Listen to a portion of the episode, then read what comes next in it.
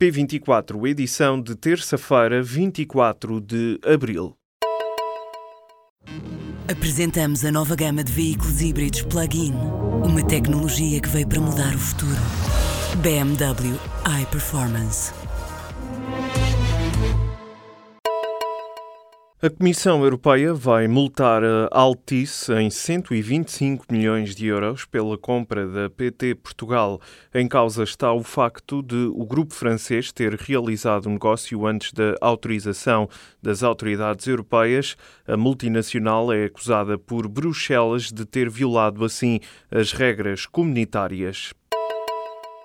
Um atropelamento em Toronto, no Canadá, fez nesta segunda-feira 10 mortos e 16 feridos. Uma carrinha subiu um passeio e andou 2 quilómetros. O condutor que fugiu depois deste incidente já foi detido pela polícia.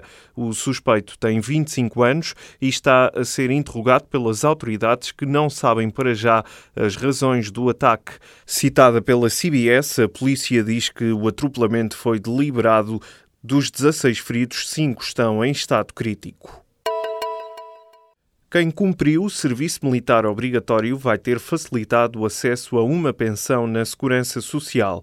A medida está prevista na proposta de decreto-lei de execução orçamental que determina que os anos de serviço militar obrigatório contem para a carreira contributiva. O público teve acesso ao documento onde constava a proposta que prevê ainda que os anos de serviço militar obrigatório tenham influência no fator de redução ou de bonificação a aplicar no cálculo da pensão. As famílias com rendimentos até 1.700 euros sem casa própria vão poder candidatar-se ao primeiro direito, o programa de apoio ao acesso à habitação. A medida foi anunciada nesta segunda-feira pela Secretária de Estado da Habitação, Ana Pinho. O governo alarga assim o leque de famílias carenciadas que podem usufruir deste apoio. Além desta medida, o Executivo vai avançar com outras propostas para a proteção aos idosos, com a renovação obrigatória de contratos para quem tem mais de 65 anos e quem tem 60% de incapacidade. O governo não vai ter disponíveis os helicópteros Kamov, apesar de já ter pago o arranjo das aeronaves. A Autoridade Nacional de Proteção Civil não vai dar autorização de voo aos Kamov caso os russos não se responsabilizem.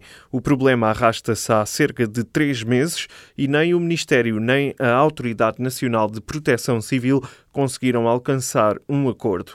Os três helicópteros em causa estão parados no hangar de Ponte de Sor.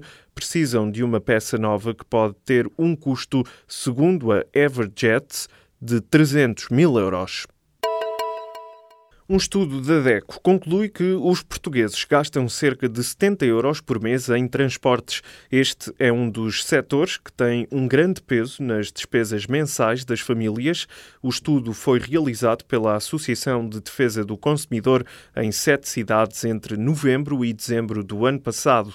O automóvel é o meio de transporte mais utilizado pelos cidadãos que justificam a escolha com as falhas e a má qualidade dos transportes públicos. O Senado norte-americano aprovou nesta segunda-feira a recomendação de Mike Pompeo para o cargo de secretário de Estado. O até agora diretor da CIA foi o nome indicado por Donald Trump para substituir Rex Tillerson. Ainda que esta não seja a decisão final, o apoio do Senado é um passo importante para a nomeação a Pompeo. Yanis Varoufakis vai descer a Avenida da Liberdade no desfile do 25 de abril o antigo ministro das Finanças grego lançou o movimento pan-europeu DiEM25 em conjunto com o Partido Livre de Rui Tavares. O objetivo é concorrerem às eleições europeias de 2019, além do movimento de Varoufakis, a celebração dos 44 anos da Revolução Portuguesa terá ainda a participação de outros movimentos de França, Dinamarca, Alemanha, Itália e Polónia.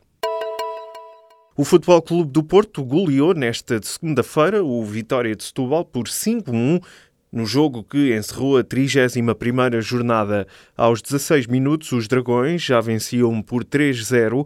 Com este resultado, a equipa de Sérgio Conceição regressou à liderança.